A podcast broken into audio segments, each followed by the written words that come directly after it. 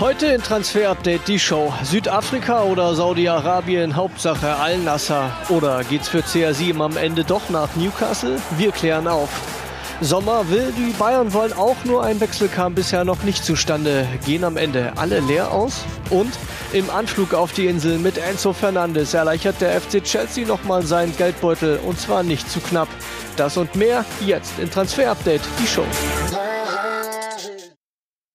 Ja, herzlich willkommen zu einer neuen Ausgabe Transfer Update, die Show am Mittwochabend. Freue mich sehr, dass ich das Studio heute wieder mit äh, Marc Beck und Florian Plettenberg teilen muss. Darf, soll ich sagen? Darf. Schön, dass ihr da seid, Männer. Ähm, wir werden heute natürlich ähm, über dieses Wintertransferfenster ausführlich sprechen, das seit 1. Januar offen ist bis zum 31. Da kann viel passieren und bei einem ist ja auch schon was passiert. Der alte Mann, der aus dem Transferfenster stieg und in Saudi-Arabien verschwand.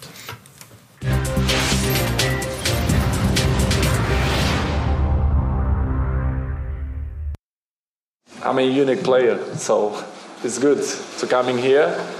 I beat the all records there, so I want to beat a few records here as well.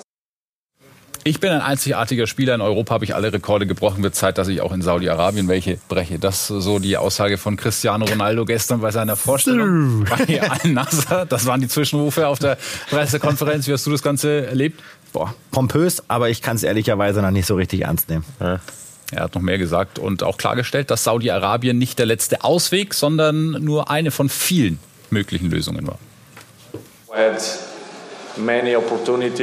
Ich hatte einige Möglichkeiten in Europa, hätte zu vielen Clubs wechseln können. Auch in Brasilien, Australien, den USA und Portugal hätte ich Verträge unterschreiben können. Aber ich habe diesem Verein mein Wort gegeben.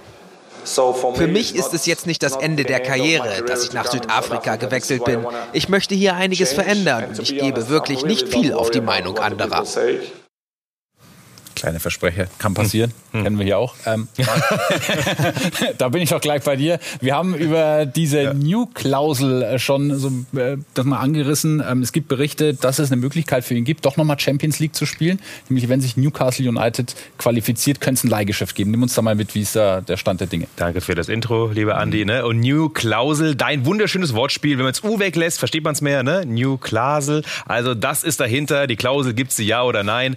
Marc hat ja gemeldet, es gibt eine. Äh, CR7 kann ausgeliehen werden im äh, Sommer, aber wir können sagen, wir wissen, dass es keine einseitige Option gibt. Also CR7 kann nicht im Sommer sagen, kein Bock mehr auf Saudi-Arabien, ich gehe nach Newcastle. Das können wir ausschließen. Die große Frage ist aber, ob es eben nur eine Idee ist oder ob es wirklich eine Klausel gibt, ähm, wenn eben beidseitig, dass Newcastle und letztendlich auch Ronaldo sagen, ja, wir wollen, aber auch das eher unwahrscheinlich und trotzdem auch Newcastle hat sich ja heute dazu geäußert. Well, we wish Cristiano all the best in his new venture, but there's no truth in that from our perspective. Das war der Trainer nämlich, Eddie Hauner, der sagt, äh, alles Gute Cristiano in Saudi-Arabien, aber aus unserer Sicht ist da nichts dran an dieser Klausel. Und hat es nochmal im Interview bestätigt, es gibt keine Klausel, das war die Aussage. Die Frage ist aber, was will Newcastle? Und äh, wir wissen, Newcastle plant definitiv ohne CR7 ab Sommer. Man will das Teamgefüge nicht aufbrechen, man will eine junge Mannschaft haben. Isaac ist das beste Beispiel auf der Neuen, der soll weiter aufgebaut werden. Und deswegen können wir sagen, auch wenn viel darüber spekuliert wurde, Top-Kommentar auch bei uns bei YouTube drunter unter dem Video, gibt es wirklich diese Klausel, das können wir nicht final ausschließen, aber CR7 bei Newcastle ab Sommer sehr, sehr unwahrscheinlich. Wahrscheinlicher also, dass wir ihn länger in Blau und Gelb sehen. Das sind die Bilder aus dem Stadion von gestern. Er ist mit einer Limousine abgesetzt worden, schön mit Anzug und Krawatte, wie sich das ja. so gehört. Aber einer hat gefehlt. Jorge Mendes. Ja, sein Berater seit 20 Jahren, engster Vertrauter. Er hat alle Deals eigentlich für Ronaldo gemacht. Aber es gibt Zoff. Äh, warum? Wir hören, weil er eben nicht die besten Angebote gebracht hat und Ronaldo mit Al-Nassr nicht zufrieden war. Deswegen hat den Deal jetzt ein anderer gemacht. Einer der engsten vertrauten Freunde, äh, Berater auch so im alltäglichen Leben von Ronaldo, Ricky Rigufe, früher beim Sportartikelhersteller. Daher kennen sich die Jungs und er ist jetzt der Dealmaker, der einen der größten Fußballdeals der Welt verhandelt hat, obwohl er eigentlich nie so richtig Berater Vater war. Zeitgleich in Paris fast diese Bilder. Lionel Messi ist zurück im Mannschaftstraining bei PSG und wurde entsprechend empfangen mit einem Spalier, mit Applaus. Ähm, klatschen die nur für den Gewinn des WM-Titels oder auch schon für den neuen Vertrag? Ja, können sie bald wahrscheinlich und hoffentlich wiederholen. Jedenfalls äh, will das PSG und auch Messi, beide wollen verlängern nach unseren Infos. PSG würde gerne ein Jahr plus ein Jahr Option. Das Ganze ist aber momentan eben noch im Austausch. Es gibt erst Gespräche, noch keine Einigung, noch nicht so, dass man so die Zahlen ausgetauscht hat. Gespräche jetzt in den nächsten Wochen, aber ich gehe sehr davon aus, dass Messi bei PSG bleibt. Und Mitte Februar geht es dann für Paris in der Champions League gegen die Bayern. Und gucken Sie mal, was wir da in München heute äh, entdeckt haben und erwischt haben. Unser Kollege Torben Hoffmann mit Roger Wittmann. Das ist der Berater von Erik Maxim Choupo-Moting. Und der Papa von Erik Maxim ist auch mit dabei. Genau, ne? Es kribbelt. Also wir merken, die Leute reden miteinander, sie treffen sich. Also Roger Wittmann eingeflogen nach München, hier der Vater nochmal Shake Hands. Unter anderem ist er ja auch der Berater von Marcel Sabitzer und der hat sich heute in München getroffen.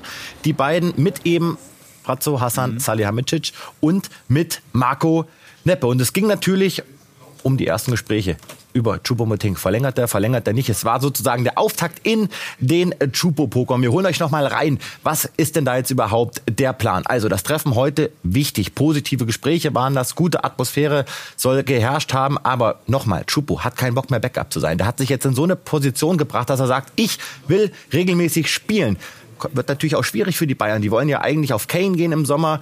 Das wird Chupo sicherlich nicht mitmachen. Und er ist in einer sehr, sehr guten Verhandlungsposition. Er hat geknipst, er fordert sicherlich auch noch mal mehr Gehalt, aber er fühlt sich in München sehr wohl. Kann sich sehr gut vorstellen zu bleiben.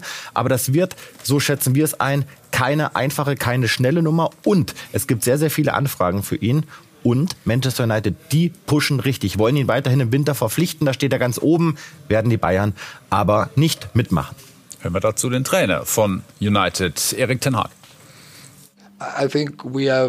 Ich denke schon, dass wir ein gutes Team haben, wenn alle fit sind. Aber wir haben auch eine Menge Spiele. Deswegen besteht auf der Stürmerposition durchaus Bedarf. Wir brauchen aber auch einen Spieler, der den Unterschied ausmacht. Ansonsten verbrennst du nur Geld.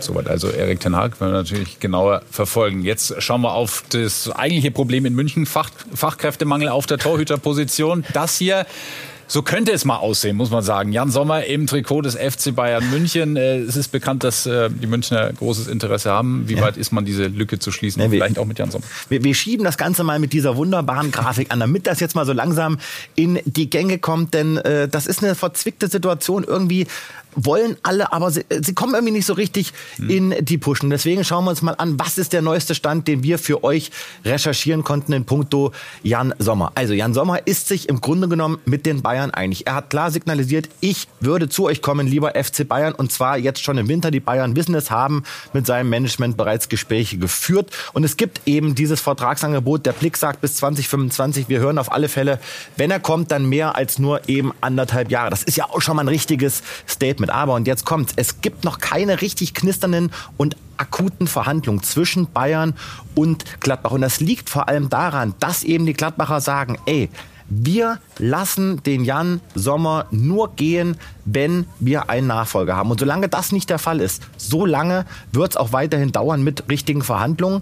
Also das ist eine schwierige Mengelage. Deswegen gehen wir stark davon aus, dass eben dieser Jan Sommer noch nicht am Freitag im Flieger sitzt mit seinen möglicherweise neuen Bayern-Kollegen in Richtung Katar und Trainingslager.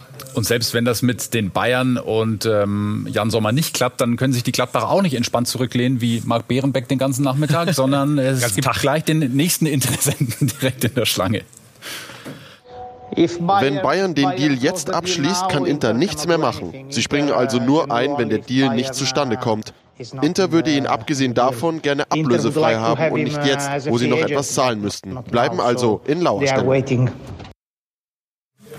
Das ist also der Stand der Dinge in Sachen Sommer und äh, Bayern, wobei man äh, sich auch in Mönchengladbach noch nicht so ganz einig ist, ne, was, die, was die Linie angeht, was man mit Jan Sommer macht. Daniel Farke, der würde ihn, glaube ich, schon lieber behalten. Ja, hat er auch sehr deutlich gemacht. Ähm, jetzt gestern beim Trainingsauftakt, wir haben kein Bestreben, ihn abzugeben. Wir, warum sollten wir so einen Torhüter abgeben? Da muss es schon sehr gute Gründe geben. Ganz im Gegenteil, wir wollen verlängern. Das ist die Meinung von Farke. Heißt das, Sommer bleibt auf alle Fälle? Nein, denn es gibt eben auch noch Herrn Wirkus mit seiner Challenge. Letztendlich merken wir schon, dass Gladbach bereit ist, ihn abzugeben. Sommer will unbedingt zu Bayern. Pletti hat es gerade gesagt, Gladbach weiß auch sogar schon Bescheid. Und Wirkus braucht eigentlich Geld, um zu reinvestieren in einen neuen Torwart. Im Sommer braucht er eh einen neuen, denn eine Verlängerung von Sommer sehr, sehr unwahrscheinlich. Wir hören, dass Wirkus eine Wunschlösung im Blick hat. Also es gibt einen Torhüter, den er haben möchte, aber der muss erstmal kommen. Und genau das ist jetzt die Wirkus-Challenge. Aber Abgang von Sommer jetzt wäre eigentlich für Gladbach auch das Bessere. Das wäre auch für die Münchner dringend nötig, wenn wir auf ein Bild von heute gucken aus dem Bayern-Training. Ja. Äh, die Torhüter, die zur Verfügung standen, gut, einen äh, kennen wir noch, Sven Ulreich, und dann wird schon dünn. Ulreich, Schenk und Hülsmann. Das waren die Kandidaten, die heute beim Trainingsauftakt dabei sind. Der eine natürlich routiniert, die anderen beiden talentiert, aber das ist natürlich nicht das Trio, mit dem die Bayern aufs Parkett gehen. Und deswegen muss natürlich Hassan mit seine Hausaufgaben erfüllen. Und das macht er auch. Aber es ist eine sauschwierige Situation für die Bayern. Es ist eine sehr, sehr schwierige Konstellation. Und wir kommen noch mal zu Alexander Nübel, weil das müssen wir natürlich noch mal beleuchten. Wie ist da der aktuelle Stand? Wir hören, es gibt weiterhin keine Freigabe von der AS Monaco. Deswegen müssen und haben sich die Bayern mit Jan Sommer auch umorientiert. Mitchell, der Sportdirektor, ihr kennt ihn, der will ihn halten, der will ihn fest verpflichten. Am liebsten will Nübel langfristig in Frankreich behalten. Und Nübel macht aber auch keinen Druck. Der sagt nicht, hey, ich will unbedingt zu Bayern. Hey, lasst mich gehen. Insofern, es spricht sehr, sehr viel dafür, dass dieser Alexander Nübel bei der AS Monaco bleibt. Deswegen gehen die Bayern auf Jan Sommer, müssen aber dann natürlich jetzt auch langsam in die Puschen kommen, denn bald steht der Auftakt gegen RB Leipzig an. Und in der Sendung am Montag haben wir auch kurz über Kevin Tapp gesprochen, über ein mögliches Bayern-Interesse. Da hat der Sportvorstand der Eintracht, Markus Krösche, jetzt auch nochmal einen äh, Riegel vorgeschoben, hat gesagt, das ist eine von den Beratern fingierte Geschichte, völliger Blödsinn. Ja, lassen wir so stehen, dem gibt es nichts hinzuzufügen. Allerdings hat dieser Markus, Markus Krösche noch eine ganze Menge andere interessante Spieler im Kader, nämlich Randall Kolo Muani zum Beispiel. Spätestens seit der WM äh, genießt er große Aufmerksamkeit, kam im Sommer ablösefrei aus Nantes. Wie ist sein Stand der Dinge. Möchte ich an weiter. der Stelle nochmal sagen, Kollege Bernberg hat das Gold äh, richtig eingeschätzt. Äh, ich habe das falsch eingeschätzt. Ich hätte ihm das nicht zugetraut, Lob wie er eingestiegen ist. Muss ich, muss ich sagen, war ich blank, hatte ich keine Ahnung, war der Bernberg besser drauf. Also hier erstmal das äh, klare Statement, Markus Grösche wieder, wir werden ihn im Winter nicht verkaufen. Aber ihr habt ihn eifrig diskutiert und gefragt, wie sieht's denn aus? Wir haben uns mit ihm beschäftigt und recherchiert und telefoniert. Und das ist seine Zukunftsplanung. Dieser Kolo Moani fühlt sich erstmal bei Frankfurt Pudel wohl, hat jetzt nicht vor zu wechseln, nochmal im Winter überhaupt kein Thema, dass er verkauft wird. Aber im Sommer, wenn wirklich jemand angreifen will, hören wir, dann muss wirklich eine Summe geboten werden um die 100 Millionen Euro, damit der Krösch überhaupt sagt, da drücke ich auf grün. Das wird eine sehr schwierige Nummer. United hat ihn unter anderem auf dem Radar, viele andere Engländer auch. Aber der Plan ist wirklich, er möchte auch in der nächsten Saison bei der Eintracht in Frankfurt bleiben. Aber die Frankfurter müssen international spielen, sonst wird es ganz, ganz schwierig. Weitere Details dazu von unserem Mann vor Ort, von Alexander Boning. Randall Kolomoani ist im Winter nahezu unverkäuflich, weil Eintracht Frankfurt es so will, aber auch der Spieler. Der Vize-Weltmeister ist sehr angetan von der Fankultur hierzulande, insbesondere bei Eintracht Frankfurt, aber auch von der Spielweise der Bundesliga. Denn trotzdem Kolomoani zweifelsohne schon über internationales Format verfügt, sieht er bei sich selbst noch Entwicklungspotenzial und er sieht die Bundesliga als ideale Plattform dafür. Nach unseren Informationen sieht er sich deshalb auch über 2024 hinaus in der Bundesliga. Dann in der nächsten Etage, die nach Frankfurt noch möglich ist, Bayern oder Dortmund geht es für ihn weiter in der Bundesliga? Eine Frage, die momentan die Verantwortlichen bei Borussia Dortmund auch ihn selbst mit Sicherheit beschäftigt. Josefa Mokoko, was läuft da aktuell im Hintergrund? Schwierige Frage. Wir können noch mal kurz äh, zusammenfassen, was der aktuelle Stand ist. Es gibt keine Einigung. Es ist so, dass äh, Mokoko ja ein Angebot gemacht wurde. Wir hören, es sind 10 Millionen Signing-Fee, circa 3 Millionen Gehalt. Aber das ist eben nicht das Angebot, was angenommen wird. Deswegen keine Einigung. Und sehr wahrscheinlich noch mal, dass man im Januar spricht. Aber alles offen, wie es weitergeht mit Mokoko. Es gab ja Gerüchte rund um Daniel Mahlen, dass die PSW ihn gerne zurückholen will. Wir gehen ein bisschen durch das Dortmund-Update durch. Wir hören, dass Malen keine Freigabe bekommt, sondern bleiben soll, auch weil er einfach wichtiger Teil ist der Mannschaft, weil man nicht so viele Flügelspieler hat und deswegen Malen-Freigabe in diesem Winter eher unwahrscheinlich. Und Kudus-Update, Mohamed, der eine tolle WM gespielt hat. Ähm, da ist unser aktueller Stand, dass BVB ihn gerne möchte. Signing ist aber noch weit weg. Es hängt so ein bisschen zusammen, wie viel Geld Dortmund zur Verfügung hat, auch mit dem Jude Bellingham-Abgang. Deswegen, das ist der Zusammenhang. Aber aktuell ist es auch so, dass es einige neue Interessenten gibt im Kudus Poker, vor allem aus der Premier League. Und in Sachen äh, Kohle und äh, ja, Umstrukturierung des ganzen Gehaltsgefüges beim BVB gibt es ähm, auch noch einige Neuigkeiten. Die gibt es nämlich jetzt von Sven Westerschulze. Der BVB möchte die Struktur seines Gehaltsetats zukünftig ändern. Das bedeutet weniger Grundgehalt, mehr Leistungsprämien im Erfolgsfall für die Spieler. Das soll auf der einen Seite dazu führen, dass unnötige Kosten eingespart werden und auf der anderen Seite Anreize schaffen für ein besseres sportliches Abschneiden. Dabei macht der Verein auch bei Sturmjofil Yusufa Mokoko keine Ausnahme. Wir sprechen in diesem Transferfenster jetzt schon ungewöhnlich viel über Torhüter, denn auch in Leipzig ist es aktuell ein Thema, nicht nur beim Auftaktgegner, wenn es in den Rest der Bundesliga-Saison geht in München, sondern eben auch bei RB. Und da spielt der Name Martin van der Voort eine ganz entscheidende Rolle. Genau, das Torwartkarussell wird eh noch äh, viel, viel krasser, als wir das momentan annehmen. Da kommt noch richtig viel Bewegung rein und äh, Leipzig, die mischen auch mit. Denn sie haben ein Problem. Denn Gulaschi, der fehlt aufgrund einer zweiten Knie-OP. Ihr wisst, das Kreuzbandriss, leider Gottes, gute Besserung an der Stelle. Jetzt haben sich da Bakterien im Knie entwickelt. Da muss der nochmal operiert werden. Er fällt also bis Saisonende aus. Wir hören, Leipzig plant jetzt im Winter weiterhin mit Blaswig auf der 1 und Nülan auf der 2. Aber die große Frage ist, na, Mensch, wann kommt der Gulaschi zurück? Wie fit wird er? Wie fit ist er dann, wenn er zurückkehrt? Deswegen hören wir, ist Max Eberl bereits ein bisschen auf der Suche. Er hört sich um nach möglichen Optionen, aber eine liegt nah und zwar der gute Mann hier, Van de Ford. Ihr kennt ihn aus Genk, 20 Jahre, eines der größten Talente. Der steht bei Leipzig schon unter Vertrag, allerdings erst ab der Saison 24. Mhm. Dann kommt er für 10 Millionen Euro. Er kann aber, so hören wir bereits im Sommer 23, vorzeitig zurückkommen. Eine Option, die man möglicherweise ziehen könnte. Wir werden es weiter verfolgen, aber klar ist, Eberl braucht Lösung und wir können uns nochmal das Zitat anschauen. Bei RB Leipzig wird ohnehin viel passieren, denn er hat im Kicker gesagt, wir sind herausragend bestückt, aber in den nächsten 12 bis 18 Monaten, da geht's ab. Und was das bedeutet für die verdienten Spieler, auch für die großen Stars im Kader, dazu Philipp Hinze. Natürlich kämpft Max Eberl um Konrad Leimer, ist bei der Qualität des Spielers ja völlig klar, aber das ist schon so weit fortgeschritten. Leimer will, die Bayern wollen ihn, Nagelsmanns Wunschspieler. Von dem her glaube ich nicht, dass Eberl ihn überreden kann zu bleiben. Ein Leimer-Verbleib in Leipzig sehr, sehr, sehr unwahrscheinlich, aber fix ist erst, wenn es unterschrieben ist. So ein Christopher Nkunku, den musst du erstmal ersetzt bekommen. Klar ist aber auch, Max Eber wird ihn ersetzen müssen, denn Nkunku wird Leipzig im Sommer verlassen, wird zum FC Chelsea wechseln. Offiziell noch nicht fix hinter den Kulissen, wird es aber fix gemacht. Verkündung kann noch etwas dauern, aber sicher ist, Nkunku wird Leipzig im Sommer verlassen. Bei Joschko Guardiol sitzt RB Leipzig zumindest in diesem Sommer am längeren Hebel, denn die Ausstiegsklausel im Bereich der 110 Millionen Euro, die greift erst ab 2024. Warum also sollte RB jetzt schon den Kroaten ziehen lassen? Passiert nur, wenn eine absolute Mondsumme auf den Tisch kommt. Ansonsten bleibt Guardiol noch ein Jahr und wird dann aller Voraussicht nach 2024 wechseln. Die Gespräche mit Dani Olmo, die begannen schon vor dem Start von Max Eberl in Leipzig. Dementsprechend wurde vorgearbeitet. Eberl hat nochmal nachgebessert und ist durchaus zuversichtlich, dass der Spanier nicht nur über den Sommer hinaus in Leipzig bleibt, sondern eben auch seinen Vertrag verlängert. Ja, realistisches Szenario, aber noch nichts final entschieden. Konstantinos Mavropanos steht aktuell beim Tabellen 16. der Bundesliga unter Vertrag in Stuttgart, hat aber deutlich höhere Ambitionen. Ja, und ist einer der Kandidaten, der dem VfB Kohle bringen kann. Borna Sosa, ihr wisst es, äh, auch der soll Kohle bringen. Es ist jetzt tatsächlich im Winter die Frage, wer geht zuerst, Sosa oder Mafropanos? Die Stuttgart-Bosse wollen gerne mit einem dieser Spieler noch Kohle machen, aber unabhängig von Sosa. Unser Stand bei Mafropanos und der ist top aktuell. Atletico hat angefragt, es wurden sogar mit seinem Management wohl Zahlen ausgetauscht. Aber wir hören auch Atletico Madrid, die können eigentlich nur leihen wegen Financial Fairplay und eine Leihe kommt eigentlich nicht so richtig dann äh, zustande und ist nicht die Option, die alle wollen. Auch England mit Interesse. Aber das Wichtigste, Mafropanas plant den nächsten Schritt. Er will Stuttgart verlassen. Er würde jetzt schon im Winter gehen, wenn jetzt eine richtig geile Offerte reinkommt. Aber spätestens im Sommer ist dieser Mafropanos auch aufgrund seiner Füße, seiner Stärke und seines Potenzials nicht zu halten. Es wird richtig teuer, wenn dieser Deal über die Bühne geht, bin ich davon überzeugt, wird jemand über 15 Millionen Euro zahlen müssen.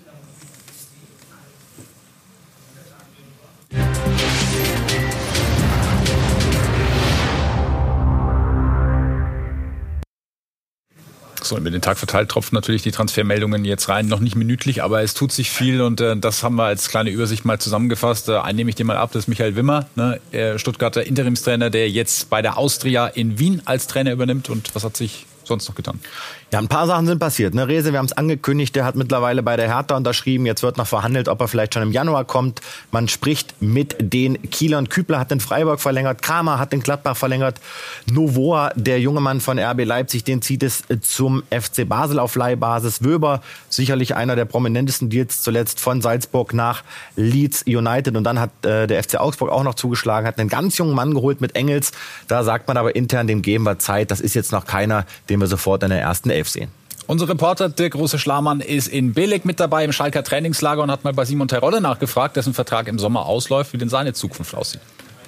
Klar, wäre es mein Wunsch, aber man muss ja auch berücksichtigen, wie wir gerade auch gesehen haben, der Verein kann wenig planen, ob erste Liga, zweite Liga. Deswegen steht das wahrscheinlich erstmal ähm, hinten an, aber wenn ich es mir aussuchen würde, können wir uns gerne nächstes Jahr wieder hier treffen. Das würde dann heißen, äh, dass ich noch hier spiele und klar, es ist ein Ziel von mir. Dann schauen wir auf Davy Selke. Das ist er. Der spielt nun in Köln. Das ist von der Vorderansicht kein Problem. Das Problem hat er auf dem Rücken. Die Nummer 27 nämlich. Und wen nervt das Ganze wie die Pest? Anthony Modest. Oh. oh. Die, Andi. Die Nummer, habe ich den ganzen Tag für gebraucht. Ja, die äh, Anthony Modest eben in Köln auf dem Rücken getragen hat und das passt einigen Fans so gar nicht. Und äh, Davy Selke hat sich dazu nun so geäußert. Also zuallererst, glaube ich, ist es wichtig, dass ich die Nummer genommen habe, weil es meine Lieblingsnummer ist. Ich hatte sie schon in Bremen, ich hatte sie in Leipzig, ich hatte sie bei Hertha. Ähm, nichtsdestotrotz respektiere ich Anthony Modest enorm, was er geleistet hat auch für den FC. Glaube ich, steht außer Frage.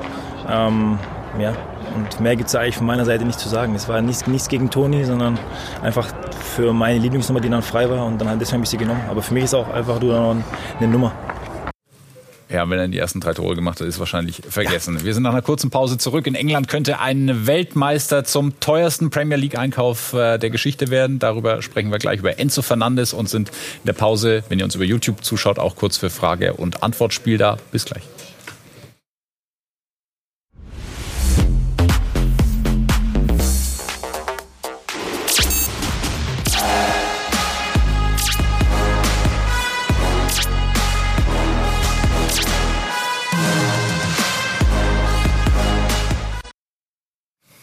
Zurück bei Transfer Update, die Show. Kevin Schade hat ganz offensichtlich einen neuen Verein gefunden. Das ist der FC Brentford. Und bevor wir darüber sprechen und äh, die Zahlen auf den Tisch legen, wollen wir reingucken in eine Insta-Live-Diskussion, die es gab im Juli. War es zwischen euch beiden, glaube ich? Ja.